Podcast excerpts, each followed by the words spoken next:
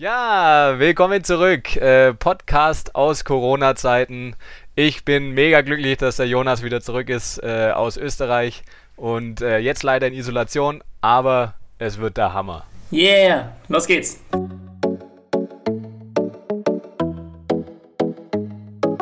Abgrund, der Podcast mit Jonas und Simon.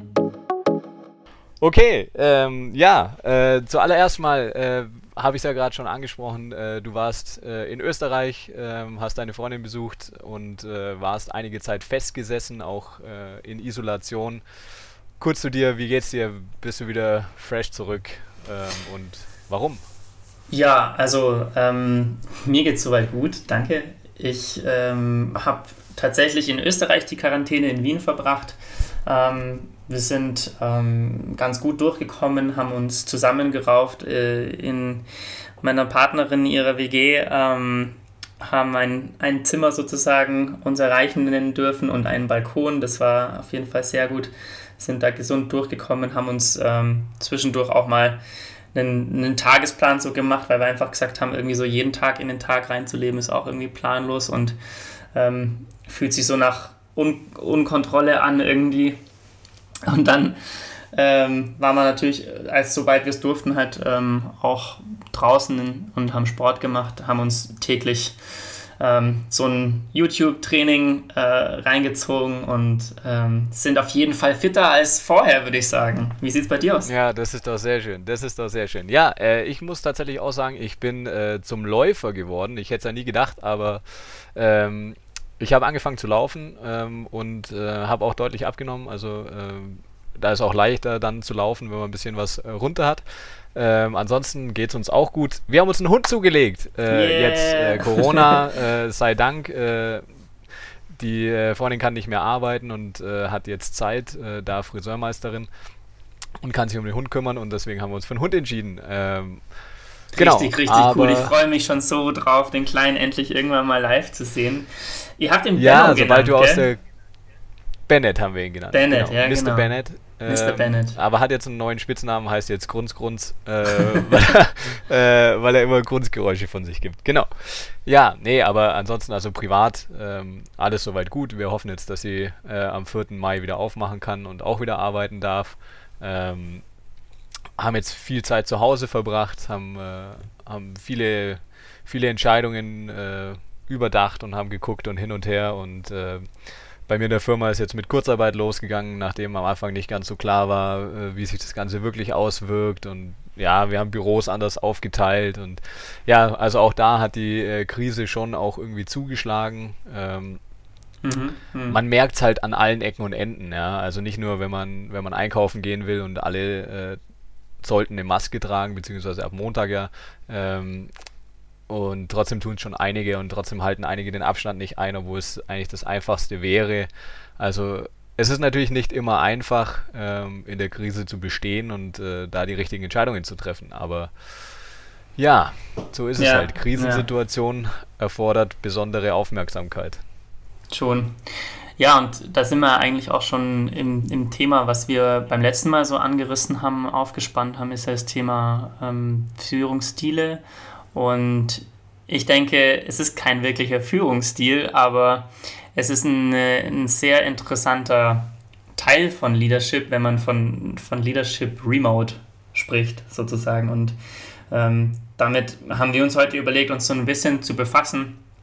Ähm, und ja, wir sind einfach natürlich auch aus unseren Netzwerken so ein bisschen kriegen wir es mit, ähm, was sozusagen alles an auch Coaching-Angeboten jetzt da ist und was alles so auf LinkedIn und ähm, auch auf Instagram so, so sozusagen im, in der Leadership-Community gepostet wird, ähm, wie man gut durch die Krise kommt, äh, was passiert mit der Rezession und so weiter. Und ja, ich, ich würde einfach vorschlagen, Simon, äh, da du jetzt gerade Live-Arbeitserfahrungen berichten kannst, kannst du ähm, mit dem Thema ja mal so ein bisschen starten, wie es jetzt bei dir im, im beruflichen gerade Leadership funktioniert, ähm, so in dem metallverarbeitenden Betrieb. Genau, aus der, aus der klassischen Riege gesprochen, genau. Also natürlich ist es für uns ähm, auch was komplett Neues, weil natürlich es gab Krisen, es gab Kurzarbeit, es gibt, äh, es gibt Auf und Abs äh, in, in, der, in der metallverarbeitenden Industrie immer wieder. Ähm, zuletzt halt äh, Finanzkrise 2008, 2009. Ähm, und da war es natürlich auch schon wichtig, äh, Leadership, wie, wie funktioniert das in der Krise. Aber jetzt haben wir halt einen ganz besonderen äh, Fall, weil jetzt versuchen wir möglichst alle ins Homeoffice zu bringen. Wir versuchen alles irgendwie digital abzuhalten. Wir machen äh, Meetings äh, per, per Live-Schalte ähm, und per Videochat. Ähm, haben Führungskräfte, die noch nie mit solchen Tools gearbeitet haben, ja. Und äh, da sind wir wirklich auf einem Feld, ähm, das einfach komplett neu ist. Und trotzdem hat man jetzt eben diesen Schritt machen müssen aufgrund der, aufgrund der Lage, aufgrund der Situation.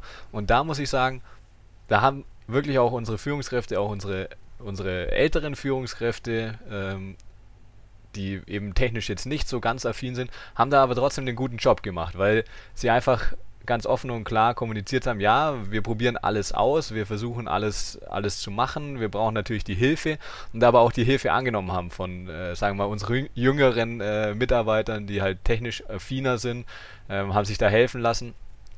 Aber gerade eben agiles äh, Management, äh, das ich ja jetzt da auch aufbaue äh, und versuche zu machen, ist natürlich extrem schwierig mit Leadership on Remote, ja, beziehungsweise wenn halt eben viele nicht da sind ähm, und äh, Führungskräfte dann schlecht an die Mitarbeiter rankommen, sage ich mal.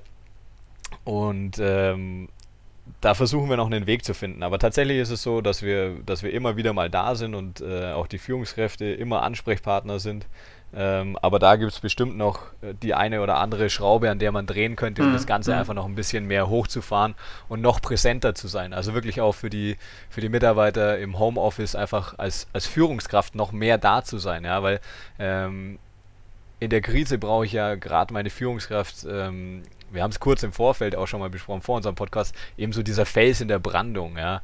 Ähm, das ist für mich einfach so ein wichtiges, wichtiges Gut. Ja. Ich, meine Führungskraft, egal äh, ob jetzt äh, im neuen Verständnis oder meine Führungskraft im alten Verständnis ist, der muss einfach so der Fels in der Brandung sein, der die Leute zusammenhält.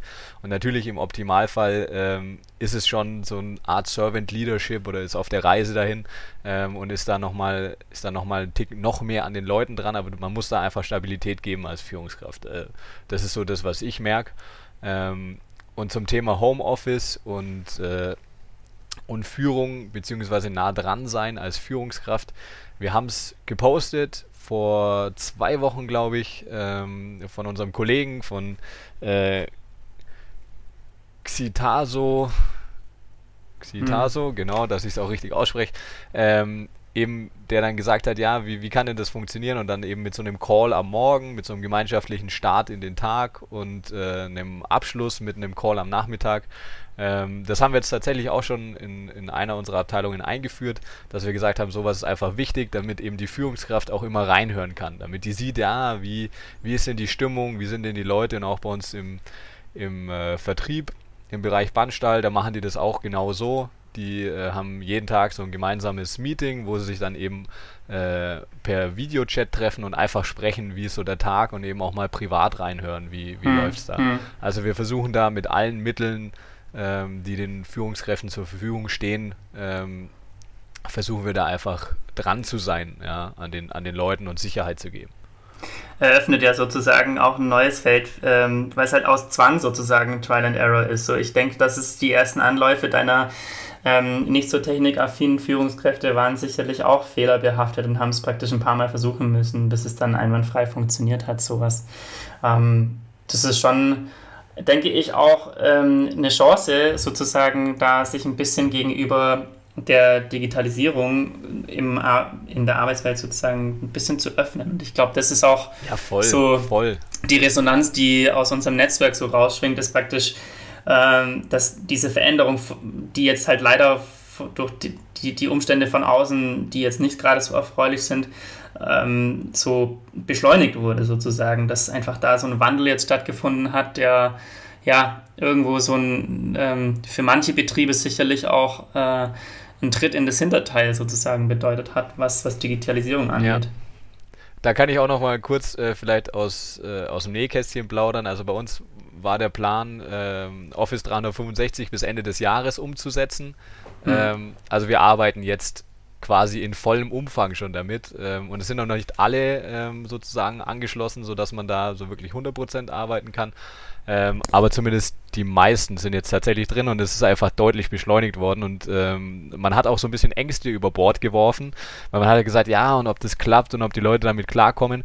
Und dann hat man einfach gesagt, nee, wir brauchen andere Tools, wir müssen uns anders aufstellen und hat es einfach versucht. Mhm. und ähm, das ist ja das, was du gerade eben auch schon angesprochen hast, also gute Führung zeichnet ja auch einfach aus, ähm, Fehler zuzulassen, einfach mal was auszuprobieren und zu gucken, wie entwickelt sich das. Ja? Also diese, diese evolutionäre Entwicklung, einfach zu sagen, okay, wir machen den ersten Schuss, ähm, lernen daraus möglichst schnell, machen möglichst schnell viele Fehler, ähm, um dann einfach möglichst schnell in ein gutes Arbeiten zu kommen auf einem guten Niveau, wo wir die Fehler einfach schon gemacht haben und erkannt haben und, und abgestellt haben. Ja. Vielleicht dann äh, ein kleiner Exkurs ähm, zu, zu meinem, meiner Einstellung gegenüber dem Wort Fehlerkultur oder Fehler zulassen.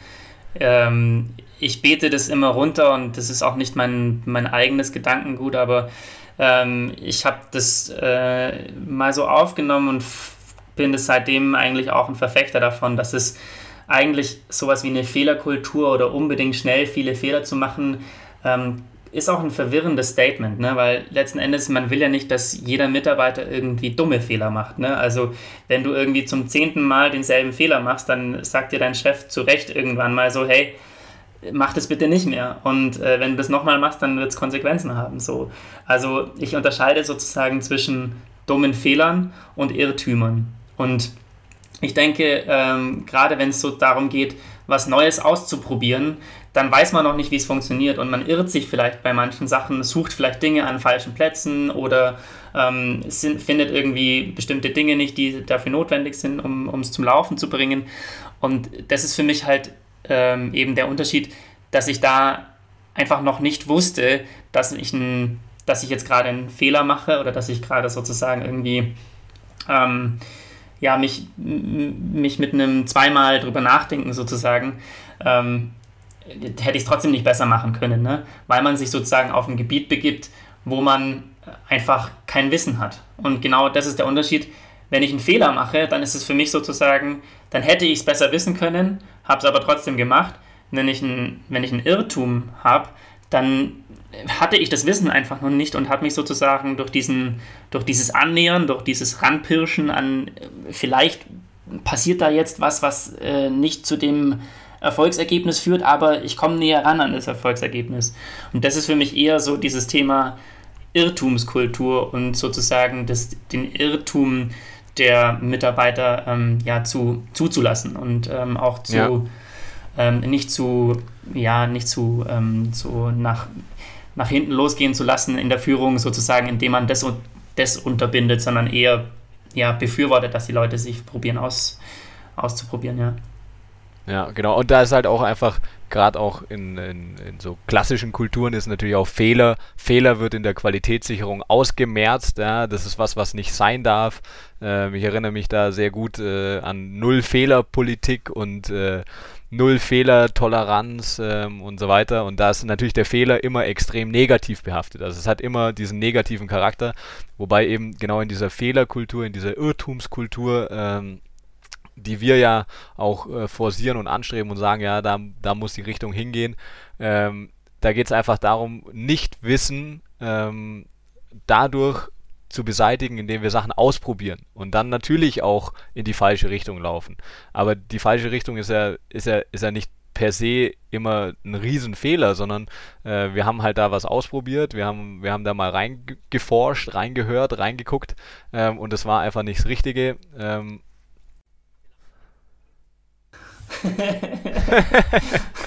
okay, alles klar. Wir ja. sind wieder zurück. Ja. Back in track. Ja, also ähm, so ist es halt. Gell? Wenn man neue Sachen probiert, dann passieren Fehler und äh, dasselbe ist es uns jetzt eben auch passiert. Wir hatten eine kurze Unterbrechung, aber jetzt geht's weiter. Genau. Ja, der Simon hat als letztes gesprochen und der darf natürlich dann auch jetzt äh, fortführen. Genau, also wir haben ja über Fehler gesprochen und Fehlerkultur und dass wir eben uns dahin entwickeln wollen, dass wir sagen, okay, wir, wir müssen einfach ausprobieren dürfen und wir müssen uns auch mal verrennen dürfen und wir müssen aber schnell... Äh, ich korrigiere, Irrtumskultur. Ja, stimmt. Danke. Irrtumskultur. Aber wir müssen auch mal in die falsche Richtung gehen dürfen und uns da auch mal irren dürfen. Ähm, insofern wir möglichst schnell darüber nachdenken und gucken, ob, ob das die richtige Richtung war und eben diese kurzen Iterationen, um da wieder rauszukommen. Und ähm, jetzt die Corona-Krise, die uns ja jetzt einfach dahin gebracht hat, ähm, über das, was wir jetzt gerade gesprochen haben mit Führung und was, was macht Führung in der Krise aus, ähm, war ja jetzt keine Fehler- Krise. Also es ist jetzt nicht entstanden äh, wie die Finanzkrise, weil irgendwo irgendjemand äh, richtigen Bock missgebaut hat. Also zumindest Stand, den wir kennen und äh, auch den ich vertrete, dass es jetzt nicht in Wuhan irgendein Labor war, in dem sonst irgendwas passiert ist, sondern es war halt einfach eine, ein Virus, der auf die Menschen übergetragen worden ist. Und ja. äh, alle, alle Aussagen unter Vorbehalt äh, des aktuellen Wissensstands. Ja, genau. Also alle, alles Stand heute. Nee, und äh, da muss man halt auch einfach sagen, ja, ähm, da, da kann jetzt niemand was dafür, ja. Da hat keiner einen, einen, einen Fehler gemacht, sondern äh, so wie es jetzt eben auch, auch passiert, man muss halt, man muss Entscheidungen treffen, muss, muss versuchen, da mit klarzukommen, muss die dann halt auch wieder revidieren und muss halt auch mal sagen, ja nein, das war halt, war halt jetzt einfach, äh, einfach falsch, aber äh, damit transparent umzugehen. Und äh, dann eben nicht, nicht nur zu sagen, ja, äh, Fehler hier, Fehler da, sondern einfach zu sagen, ja, okay, wir haben, wir haben das so entschieden aufgrund der Tatsache, dass zu dem Zeitpunkt X ähm, die Lage so war. Ähm, und, und dann ist es auch gut so. Und ähm, ich habe tatsächlich äh, vor kurzem was gelesen, da ging es eben um VUCA-Welt, also eben diese, diese VUCA-Welt, die so, die so weit weg ist, wo, wo nichts klar ist, wo es viele Unsicherheiten gibt und so weiter. Ähm, und äh, da wurde geschrieben, die VUCA-Welt wird unter das Brennglas durch Corona gelegt. Ja? Und das bedeutet, dass wir jetzt mit dieser Krise sozusagen genau das erleben. Also egal, was ich heute entscheide, kann es morgen falsch sein, obwohl es heute noch richtig war, genau diese Entscheidung zu treffen. Ähm, und morgen ist sie aber komplett falsch, weil die kompletten Zusammenhänge nicht mehr da sind oder weil einfach das, was wir bisher kannten, ist einfach zusammengebrochen. Ähm, und da braucht es eben spezielle Führung. Ja? Also da, da ist es halt einfach eben wichtig, äh, wichtig auch in der Führung so aufgestellt zu sein, dass, dass, dass man äh, da Fehler beziehungsweise Irren zulässt ähm, und da eben mit gutem Beispiel vorangeht und sagt, hey, ich habe eine Entscheidung getroffen, weil irgendjemand muss eine Entscheidung treffen und dafür sind wir Führungskraft. Ich, ich treffe eine Entscheidung aufgrund der Basis, die wir äh, als Gesamtheit erarbeitet haben, aber die wird dann eben getroffen und dann aber auch transparent damit umzugehen und zu sagen, hey, ähm, wir haben darüber gesprochen, wir hatten äh, uns da äh, was vorgenommen, aber das war die falsche Richtung einfach. Ja? Und das dann zu erkennen und, äh, und das dann eben auch äh, auch zuzulassen und da nicht eben als Führungskraft versuchen, verkrampft eben dieses, ja, ich bin Big Boss, ich muss die Entscheidung treffen und niemand kann mir helfen. Nein, niemand ist alleine, ja, und, und, äh, und muss ja, diese Entscheidung und treffen. Ich glaube auch, dass, ich denke auch, dass die, ähm, dass genau das dann auch, dass man sozusagen nicht sagt, ich bin alleine, sondern ähm, ich bin ja nur sozusagen Führungskraft, ähm, so, so, eine gut, so gut mein Team ist, so gut bin ich als Führungskraft. Ne? Und ähm, wenn dein Team dir sozusagen irgendwie eingestehen kann, dass du Fehler machst, und das wird jedes Team, ähm, das, sind, das mit so einer Kultur halt im Team auch äh, dann ja aufgewachsen ist sozusagen und halt sich als Team formiert hat, ähm, der, der erwartet dann halt natürlich auch, dass du einen Fehler auch zugibst und ihn eingestehst. Und ich habe jetzt ähm, sagen wir mal, vielleicht eine Sache, die mich schon begeistert hat in der persönlichen Situation in Wien war, ähm, dass die österreichische Regierung halt auch bei ihren, bei ihren Statements ähm, öffentlich zugegeben hat, dass sie sich halt äh, da getäuscht haben und ähm, Fehler in ihren Aussagen sozusagen getroffen haben, wenn sie zum Beispiel von äh, möglichen Lockerungen gesprochen haben, die sie dann doch nicht durchgeführt haben. Also ich erinnere mich daran, da ging es um die Zeit um Ostern, wo äh, die Familien sich hätten halt zu, ich glaube, fünf hätten treffen dürfen ähm, oder dass halt Ostern zu fünf hätte gefeiert werden dürfen. Und das wurde halt ähm, ein paar Tage später auf einer Pressekonferenz wieder revidiert und da hat der ähm, Herr Kurz halt auch gesagt, ja, dass, wir, dass sie sich da getäuscht haben und ähm, dass sie es halt äh, das auch eingestehen sozusagen, dass sie sich da zu früh sozusagen in Sicherheit gewägt haben. Ja. Und das fand ich äh, jetzt, wenn man mal im Vergleich dazu äh, nach Deutschland guckt und Richtung das Thema Sch Schulöffnungen schaut, ähm, vielleicht hat das der ein oder andere von euch auch schon das Rezo-Video gesehen, ähm, der da die aktuelle Politik äh, in der Regierung einfach oder die Länderpolitik auch äh, sehr stark kritisiert, ähm, die halt einfach das Fehlermäßige sozusagen, ja, nicht, die das nicht sozusagen zugeben. Ähm, jetzt denke ich mal, haben wir heute ähm, ziemlich viel über Fehler schon gesprochen, aber ähm, der, der Schwung eigentlich um auf nochmal das zurückzukommen, was, was Leadership in Remote sozusagen bedeutet, den wollen wir schon noch machen. Ähm, also es geht für mich relativ viele erstmal um, um, wie der Simon eingangs schon gesagt hat, um, um Ansprechbarkeit. Also zu schaffen, dass ich, dass ich da bin, dass die Mitarbeiter wissen, dass sie mich ansprechen können, dass ich ähm, im Zweifelsfall auch für mein Führungsteam da bin, dass man sozusagen ähm, sehr viel, eigentlich mehr kommuniziert, als man bisher kommuniziert hat, vielleicht nochmal ein zusätzliches Kommunikationsmittel sozusagen initiiert. Ähm, ich kenne es jetzt aus im Ehrenamt, dass wir beispielsweise äh, einen zusätzlichen Newsletter mit eben allen Informationen, die sich immer wieder erneuert haben, sozusagen ähm, eingeführt haben. Wir haben ähm, zusätzliche Calls innerhalb der Führungsriege eingeführt, so einfach mehr zu kommunizieren. Präsent das zu sein, für die Mitarbeiter da zu sein. Also einfach genau. zu zeigen, äh, wir tauchen nicht unter, wir machen U-Boot-Strategie, ähm, sondern man muss ganz klar Leuchtturmstrategie machen. Ja? Ähm, und, das ist wirklich für mich so das Entscheidende. Was du jetzt gerade gesagt hast, Kommunikation, transparent, offen sein, Irren zulassen, dem Team auch die Möglichkeit geben zu irren und äh, neu zu justieren. Ähm, und dann eben als, als, als Leuchtturm zu sein und zu sagen, okay, ich habe die Weisheit nicht mit Löffeln gegessen, ja, aber wenn wir zusammen den Fokus behalten, ja, weiterhin die Richtung vorgeben, sagen, da wollen wir hin ähm, und ich gebe euch die Stabilität, wenn ihr was braucht, ich versuche alles zu machen, ich habe mein Führungsteam, ich habe vielleicht noch eine Geschäftsführung drüber, ähm, ich kann euch die Sicherheit geben, das ist, denke ich, ganz ausschlaggebend, da zu sein und zu sagen, hey, so blöd wie es klingt, so Angela Merkel mäßig, äh, wir schaffen das, ja. Ähm, aber da ist eben auch als Führungskraft, klar brauche ich meine Mitarbeiter nicht, äh, nicht irgendwie jetzt äh, pudern oder, oder mit Wattepolscheln äh, da irgendwie sichern, aber ich muss natürlich schon, schon auch einfach ähm, da sein und, und, äh, und der Fels in der Brandung sein, ja. Ja, und den Umständen äh, entsprechend halt auch sensibel mit den Leuten auch auf persönlicher Ebene umgehen. Also ich glaube, äh, das ist auch eine Chanceneröffnung ähm, durch, durch die Krise, ähm, egal ob sie jetzt fehlerinduziert ist oder ob sie, ob sie eben durch so eine äußere Gegebenheit ähm, eben ja da aufkommt, so eine Krise, dass, dass man halt ja verschiedene, verschiedene Chancen dann auch sieht und nutzt und ähm, nicht nur sozusagen immer nur in dem verfällt, dass man äh, dem hinterher trauert, dass man jetzt gerade vielleicht der Vertrieb einbricht oder dass das Businessmodell gerade aufgrund der Regelungen in der Politik nicht funktioniert.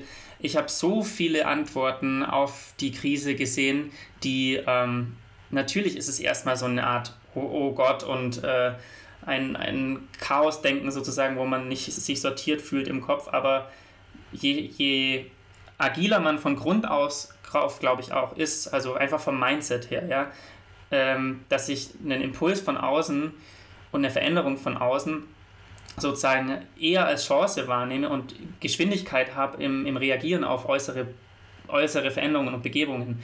Das kann, kann ich halt jetzt aus der Softwareentwicklung berichten. Ähm, das, da, genau deswegen hat man ja versucht, ein anderes Projektmanagement sozusagen auch zu finden.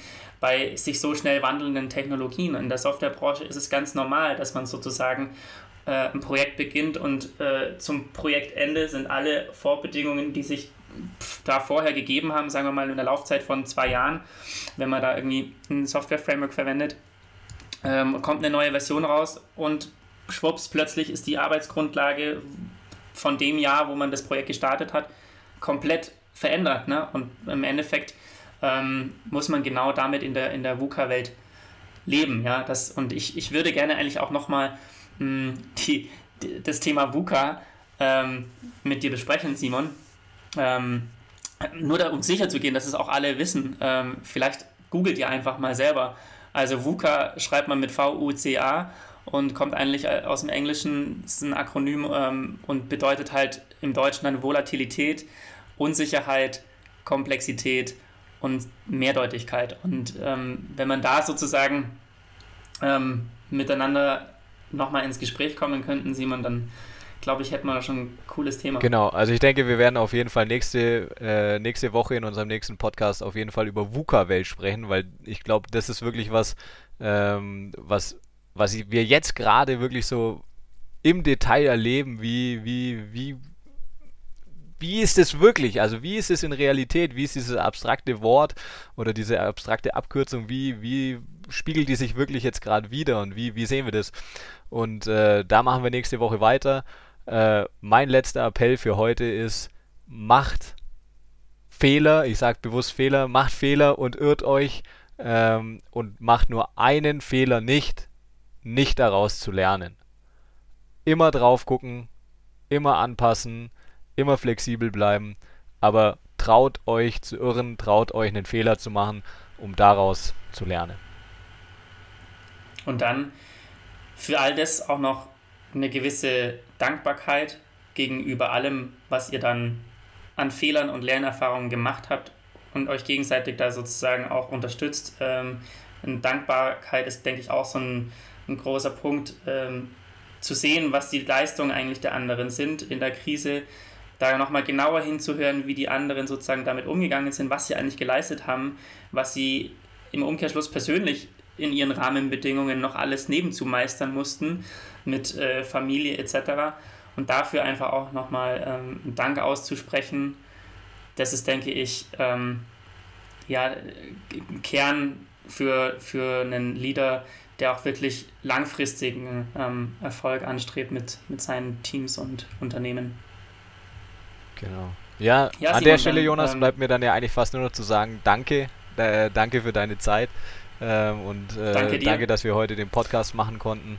Ähm, und danke auch an alle, alle, die sich bisher schon ähm, an uns zurückgemeldet haben mit äh, Feedback und Rückmeldungen. Stimmt, klar, nein, Folgen. natürlich. Die dürfen wir auf gar keinen Fall ähm, vergessen. Wir hatten da jetzt schon vier Wochen und ähm, da, da waren wir beide natürlich auch erstaunt davon, äh, wie viele Listener wir sozusagen auf Spotify und Apple und ähm, auf der Website Besucher hatten und ähm, dass sich auch Leute bei uns zurückgemeldet haben mit konstruktivem Feedback und ähm, wir machen auf jeden Fall weiter. Richtig. Ähm, und auch in der Krise. Kontinuierlich dran. Auch in der Krise machen wir weiter. Genau.